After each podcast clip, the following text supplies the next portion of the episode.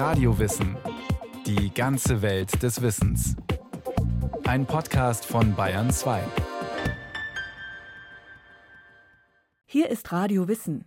Sehr viele Werke von jüdischen Wissenschaftlern und Sachbuchautorinnen sind in der NS-Zeit arischen Verfassern zugeschrieben worden. Ein juristischer Kommentar, ein medizinisches Lexikon oder auch ein Kochbuch. Dieser Diebstahl geistigen Eigentums ist bis heute kaum aufgeklärt. Die Nazi-Autorennamen sind geblieben.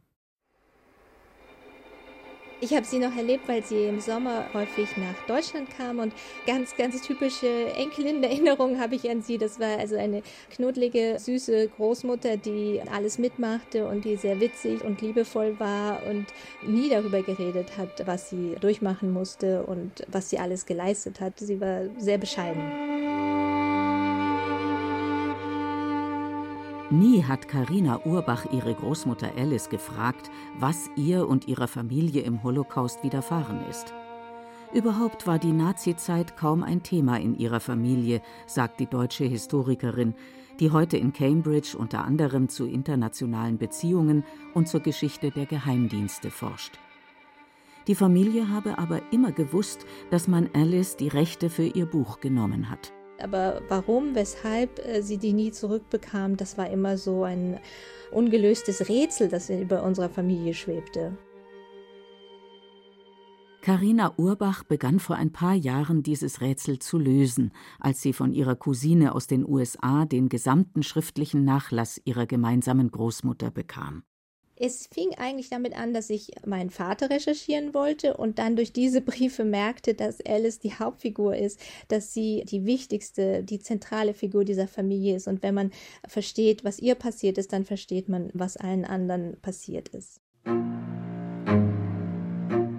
Alice Urbach wurde 1886 in Wien in eine bürgerliche jüdische Familie hineingeboren. Ihr Vater, ein reicher Textilfabrikant, war auch politisch sehr aktiv. Alice wuchs auf in einer Umgebung, die sehr intellektuell war und sie selbst hat irgendwie bei den Bildungszertifikaten versagt. Sie war so ein verträumtes Mädchen, eine höhere Tochter, die sehr verwöhnt wurde zwar, aber die im Grunde nichts Nützliches lernte. Und das musste sie dann kompensieren, als ähm, 1918 die Familie das ganze Geld verloren hatte, als sie plötzlich vor dem Nichts stand und zwei kleine Kinder hatte und einen vollkommen nutzlosen Ehemann. Mit 32 Jahren begann Alice Urbach selbst Geld zu verdienen, und zwar als Köchin. Kochen war schon immer ihre Leidenschaft. In ihren Erinnerungen schrieb sie Mein Vater war neben all seinen intellektuellen Ansprüchen ein großer Gourmet. Sein Gesicht war streng, aber sobald ich groß genug war, um den Küchentisch zu erreichen, wollte ich für ihn kochen, damit er mich anlächelte. Völlig verarmt machte sie aus ihrer Begabung eine Einnahmequelle. Zu Beginn der 1920er Jahre eröffnete Alice Urbach in Wien eine Kochschule für angehende Ehefrauen und wurde mit ihren Rezepten für Tafelspitz oder Marillenknödel berühmt.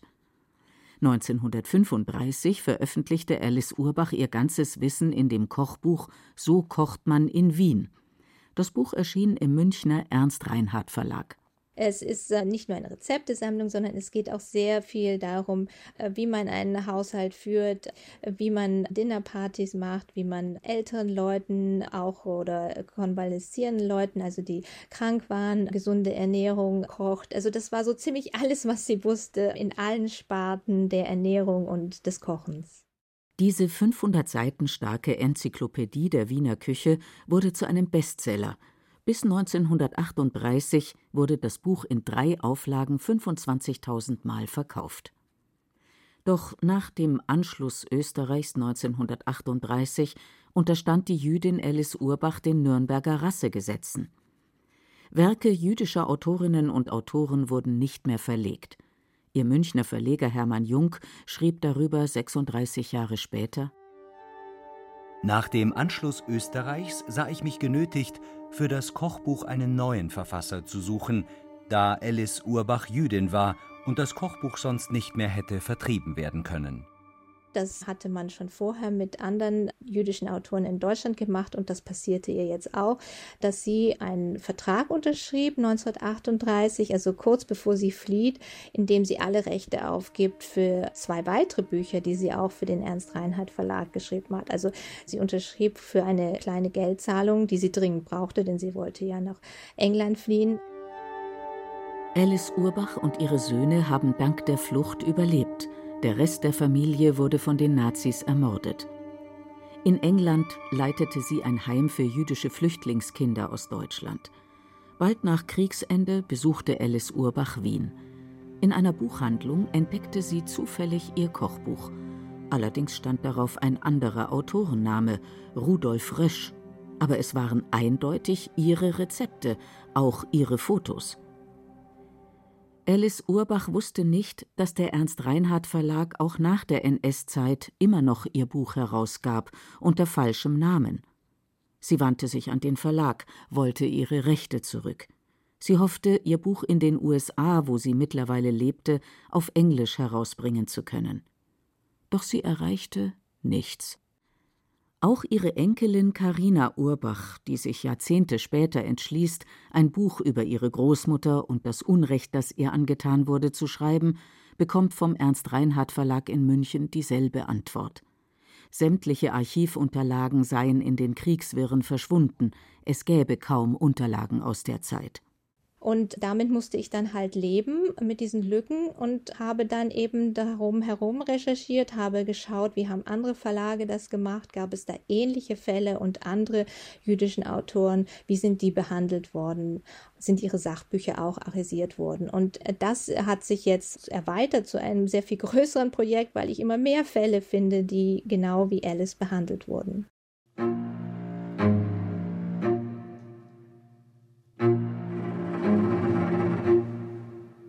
Das ist einfach ungerecht. Nicht? Wenn ich heute sehe, wie, wie bekannt der Löbel war und wie viel Gutes über ihn gesagt wurde, immer nur positiv. Thomas Mann, das berühmte Beispiel, nicht? der Weise von Franzensbad hat er ihn genannt. Nicht? Gütig, herzensgütig und lustig und beschwingt. Und er wurde so bitterlich im Stich gelassen. Das ist einfach, das tut weh. Peter Vosswinkel ist Medizinhistoriker. Sein Forschungsgebiet sind Schicksale jüdischer Ärzte nach 1933. Seit 25 Jahren gilt sein Interesse dem Leben und Schaffen von Josef Löbel, Arzt, Journalist und Autor des berühmten Knauers Gesundheitslexikon. Erschienen 1930 im Knauer Verlag, war das Buch viele Jahrzehnte lang ein Bestseller und stand in vielen deutschen Haushalten im Bücherregal. Es war wirklich sehr ja, populär geschrieben.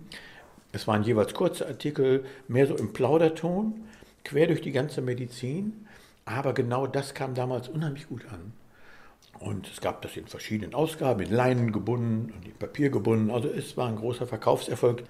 Das war also das Buch von Josef Löbel, der Beginn eines großen Longsellers. Der ging also in gedruckter Form bis weit über eine Million Exemplare und endete letztendlich Anfang dieses Jahrtausends, 2002, 2003, da hörte das dann auf, weil die Lexika nicht mehr als Papierware hergestellt wurden, sondern man ging dann mehr ins Internet. Allerdings wurde das Buch ab 1940 unter einem anderen Namen geführt. Herausgeber war ein gewisser Peter Hiron. Der Medizinhistoriker Vosswinkel vergleicht die beiden Ausgaben des Gesundheitslexikons und stellt fest, zu 98 Prozent ist der Inhalt identisch. Hiron hat nur ein paar Anpassungen im Sinne der NS-Ideologie durchgeführt. Zum Beispiel Homosexualität wurde gestrichen, aber auch so andere Begriffe, Psychoanalyse und Haftpsychose. Ja, das war bei Löbel noch drin. Und all diese Begriffe, die verschwanden, die wurden ersatzlos gestrichen. Man sollte natürlich kein Verständnis haben mit Häftlingen. Das gehörte nicht ins Dritte Reich rein. Ne? Und dann natürlich kamen ein paar Artikel hinzu, zum Beispiel über Erbgesundheitspflege, über Rasse, also die zeittypischen Themen, die wurden neu aufgenommen. Aber ansonsten war das im Aufbau eigentlich fast identisch. Das Gros der Artikel war alt. Und bezeichnenderweise änderte sich der Titel. Vorher war es eben ein Gesundheitslexikon und jetzt wurde es ein Führer durch die Gesundheit. Der jüdische Arzt Josef Löbel praktizierte bis 1933 abwechselnd im Winter in Berlin und im Sommer als Kurarzt im tschechischen Franzensbad. Löbel verfasste etliche populärwissenschaftliche Bücher und Aufsätze zu medizinischen Themen, die in mehrere Sprachen übersetzt wurden. Auch war er Autor vieler Zeitungsfeuilletons. Thomas Mann und Albert Schweitzer schätzten Löbels leichte Feder – Josef Roth veröffentlichte 1932 in Berlin seinen Roman Radetzky-Marsch und setzte damit Josef Löbel ein literarisches Denkmal in Gestalt des Badearztes Dr. Skowronek aus Franzensbad. Doch nur ein Jahr später, 1933, veränderte sich das Leben dramatisch, sowohl für Thomas Mann als auch für Josef Roth und natürlich auch für Josef Löbel. Der verließ Deutschland und lebte dann in Wien. Doch nach dem Anschluss Österreichs 1938 verlor sich seine Spur. Noch ein Beispiel. Walter Gutmann Marle, ein Arzt und Forscher. Geboren 1873 in einer jüdischen Familie in Hirschberg, Schlesien. Sein Werk Medizinische Terminologie, seit 1902 im Verlag Urban und Schwarzenberg erschienen, war ein wichtiges Nachschlagewerk für jeden angehenden Mediziner. Das hat dann viele, viele Auflagen, über 30 Auflagen. Und da wusste ich schon sehr genau, damals darüber hatte ich auch geschrieben, dass das Buch einfach eben 1939 weggenommen wurde. Und das ist wirklich erschütternd zu sehen, mit dem gleichen Vorwort. Ja, wenn Sie die Vorworte mal nebeneinander legen, dann ist das identisch, das Vorwort. Da hat sich dann eben nur ein deutschstämmiger oder eben ein reichsdeutscher Arzt äh, auf das Titelblatt gesetzt und hat das Buch fortgeführt. Das war ein, ein Arzt in Berlin, ein junger Mann in den 30er Jahren, Herbert Volkmann. Diese Bücher sind auch nach dem Krieg dann weiter erschienen unter dem Namen Herbert Volkmann. Der Name Walter Gutmann Marle tauchte nie mehr auf. Und nun wollte ich natürlich unbedingt wissen, wer war denn nun dieser Herbert Volkmann? Um nun auch mal eventuell die nochmal zur Rede zu stellen oder einfach mich zu informieren. Peter Vosswinkel gelingt es Ende der 1990er Jahre, den Sohn von Herbert Volkmann in München ausfindig zu machen. Sein Vater sei bereits seit 1970 tot, sagt er, doch im Gespräch mit dem Sohn kommt Vosswinkel auf eine wichtige Fährte. Der ahnte vielleicht nicht, welchen Hintergrund ich hatte. Auf jeden Fall erzählte er mir doch sehr ausführlich und auch mit einem gewissen Stolz. Ja, mein Vater hat auch publiziert unter den Namen Peter Hiron und Peter Grunow. Und da hat es bei mir geklingelt, denn ich wusste über den Dr. Löbel, dass dessen Knauers Gesundheitslexikon von 1930 eben auch übernommen worden war von Peter Hiron. Und zwar beim Knauer Verlag damals, Knauer Drömer. Und ich meine, aus heutiger Sicht kann man das leicht nachvollziehen. Der hatte also im Jahr 39 zwei Bücher, einmal das ausführliche Buch von Walter Gutmann und dann auch noch so eine Taschenbuchausgabe, hatte er bereits arisiert. Und ich glaube, da das ja alles Bücher sind, die sich an eine medizinische Fachwelt richten, wäre das ja aufgefallen. Wenn ein Jahr später schon wieder ein Gesundheitslexikon erscheint, wieder von Herbert Volkmann. Und deswegen haben die hier wahrscheinlich zusammen überlegt im Verlag, wie können wir das ein bisschen vertuschen und hat dann den Namen Peter Hiron gewählt. Die medizinische Terminologie von Walter Gutmann Marle erschien bis in die 1950er Jahre unter dem Namen Herbert Volkmann. Knauers Medizinlexikon, von Josef Löbel fast eins zu eins übernommen, erschien bis zu Volkmanns Tod 1970 mal unter dem Namen Peter Hiron, mal unter dem Namen Peter Grunow. Während Herbert Volkmann sich über reichliche Tantiemen freut, allein das Gesundheitslexikon wurde über 1,5 Millionen Mal verkauft, kämpfen die beraubten jüdischen Ärzte ums Überleben. Vergebens. Walter Gutmann Marle begeht 1941 in Berlin Selbstmord und Josef Löbel flieht 1938 nach dem Anschluss Österreichs mit seiner Frau Leontine aus Wien nach Prag. Nach dem Einmarsch der deutschen Truppen ab März 1939 sitzen die beiden dort in der Falle. Ihre Söhne, denen die Flucht nach London gelungen war, versuchen sie dort herauszuholen, erfolglos. Vor allen Dingen in England musste man erstmal nachweisen, dass man Leute findet, die das bezahlen. Da haben dann die Söhne versucht, äh, Spenden aufzutreiben. Und das war sogar erfolgreich. Es haben viele Prominente in, dann in London auch Geld gegeben. Aber die Zustimmung der verschiedenen Ämter, die äh, ließ eben auf sich warten und letztendlich kam das dann zu spät. Leontine Löbel wurde am 10. Februar 1942 in das KZ Theresienstadt, dann nach Auschwitz verschleppt und dort ermordet. Am 20. Mai 1942, vier Wochen nach seinem 60. Geburtstag, nahm der jüdische Arzt und Autor Josef Löbel in seiner Prager Wohnung tödliches Nervengift ein. 2018 verfasst der Medizinhistoriker Peter Vosswinkel sein Buch Dr. Josef Löbel Franzensbad Berlin. Er findet heraus, dass es kein NS-Gesetz gab, das den wissenschaftlichen Verlagen explizit vorgeschrieben hätte, sich von ihren jüdischen Autoren zu trennen. Das hätten die Verlage bereitwillig selbst getan, in vorauseilendem Gehorsam, wie Vosswinkel das nennt. Als haarsträubender bewertet er die Tatsache, dass auch nach der Stunde Null weder Walter Gutmann-Marle noch Josef Löbel ihre Werke von den Verlagen posthum zurückgegeben wurden. Was ich viel verwerflicher finde, moralisch gesehen, dass man nach dem Krieg nicht den Mut hatte, diese Schuld einzugestehen. Es wäre ja so eine solche Kleinigkeit gewesen für die Verlage, da zu schreiben, der erste Autor ist leider umgekommen. Aber das wurde alles unter den Teppich gekehrt. Und die haben dann wirklich versucht, das zu tabuisieren. Und man hat alles getan, auch die Erinnerung selber zu tilgen. Peter Vosswinkel hat mehrmals versucht, mit dem Münchner Verlag Drömer Knauer Kontakt aufzunehmen, um nach Josef Löbel zu forschen. Ich habe versucht anzufragen, gibt es noch Unterlagen? Und da habe ich aber schon immer die Erfahrung gemacht, auch schon in den 90er Jahren, auch bei anderen Verlagen. Entweder wird gesagt, das ist im Krieg verloren gegangen, oder eben, wir haben kein Archiv und wir wissen gar nicht, wo das ist. Also von Drömer und Knauer habe ich nie eine Antwort bekommen. Auf Nachfrage des Bayerischen Rundfunks antwortet der Verlag: Unser Archiv lag 20 Jahre brach. Wir strukturieren es seit zwei Jahren um und stehen hier aber noch ganz am Anfang. Möglicherweise finden sich dort weiterführende Unterlagen. Wir gehen das Ganze aktiv an. Wir halten es aber für so wichtig, dass wir umsichtig, gründlich und wissenschaftlich vorgehen möchten. Deshalb werden wir uns zum gegebenen Zeitpunkt an Historiker mit dem entsprechenden Fachgebiet wenden. Diese werden dann auch eine Bewertung vornehmen und uns bei weiteren Schritten beraten.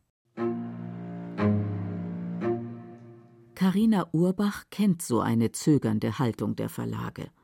Auch sie bekam keine Unterlagen aus dem Archiv vom Ernst Reinhardt Verlag in München. Im Oktober 2020 veröffentlichte die Historikerin beim Ullstein Verlag ihr Werk Das Buch Alice, in dem sie die Geschichte von dem gestohlenen Kochbuch ihrer Großmutter erzählt. Nachdem das Buch ein großer Erfolg und mittlerweile in fünf Sprachen übersetzt wurde, meldete sich der Ernst Reinhardt Verlag selbst bei Carina Urbach. In dem Verlagsarchiv hätten sich jetzt doch Dokumente zu der Autorenschaft ihrer Großmutter gefunden und dazu insgesamt 18 Briefe von Alice Urbach an den Verlagsinhaber aus den 1950er Jahren. Und das sind wirklich sehr rührende Briefe, in denen sie sagt, dass sie ja versteht, dass das nicht seine Schuld war und dass er in der Nazizeit nicht anders handeln konnte mit dieser Arisierung, aber dass sie sehr gerne jetzt doch die Rechte für ihr Buch wiederhaben will. Und das sind wirklich sehr, sehr höfliche Briefe. Also nicht, ich hätte solche Briefe nicht geschrieben.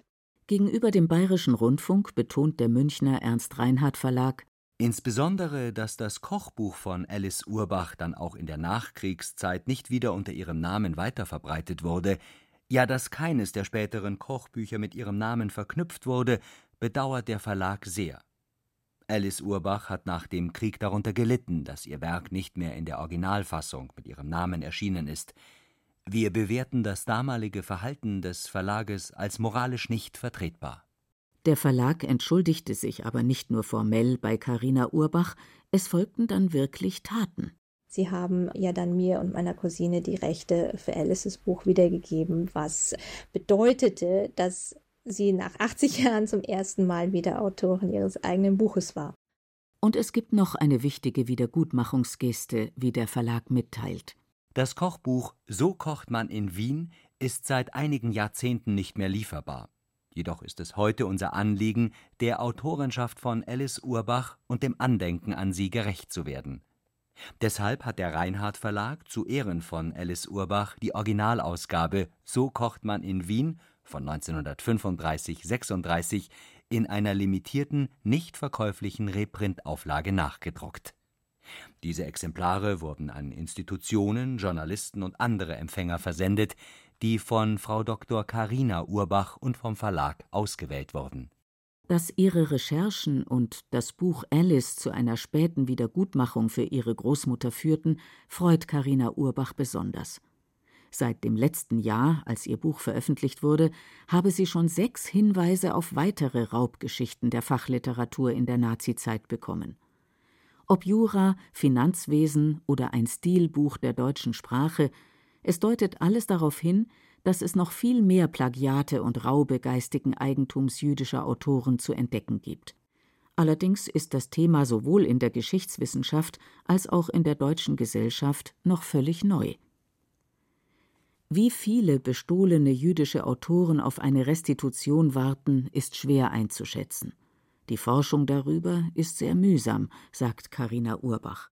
Es ist wirklich schwierig, weil man hat diese Bücher und diese verschiedenen Ausgaben und man weiß nicht, ja, ab wann wurde das übernommen, wer war das vorher, da ja sehr viele dieser Autoren alle tot sind. Also ich meine, sind alle natürlich tot, aber sie haben auch keine Nachfahren und niemand setzt sich für sie ein. Es ist eine kleinteilige Arbeit und braucht viel Geduld. Nach ihrem Werk Das Buch Alice wurde die Oxforder Historikerin Carina Urbach zu einer Art Anlaufzentrale für sogenannte arisierte Bücher. Sie plant neue Projekte zum Thema, sie vernetzt Forscher und ist sich sicher, schon sehr bald werden wir viel mehr von beraubten jüdischen Autoren wissen. Vielleicht könnte man sagen, dass das Gute am Internet ist, dass wir natürlich alle dadurch sehr viel mehr vernetzt sind und dass wir dadurch sehr viel mehr jetzt erreichen können. Wir können diese Fälle ins Netz stellen, wir können darüber diskutieren und dadurch können andere Leute darauf reagieren und werden immer mehr finden. Ich glaube, es wird jetzt zu einer Lawine werden nach einer Weile. Wir haben jetzt schon so viele Querverbindungen. Es ist immer noch mühsam, aber es wird sehr, sehr viel jetzt ins Rollen kommen, da bin ich sicher. Das war Radio Wissen, ein Podcast von Bayern 2. Autorin dieser Folge Julia Smilger. Regie führte Martin Trauner. Es sprachen Beate Himmelstoß, Florian Schwarz und Katja Schild. Technik Christiane Gerhäuser-Kamp. Redaktion Andrea Breu. Wenn Sie keine Folge mehr verpassen wollen, abonnieren Sie Radio Wissen unter bayern2.de slash podcast und überall, wo es Podcasts gibt.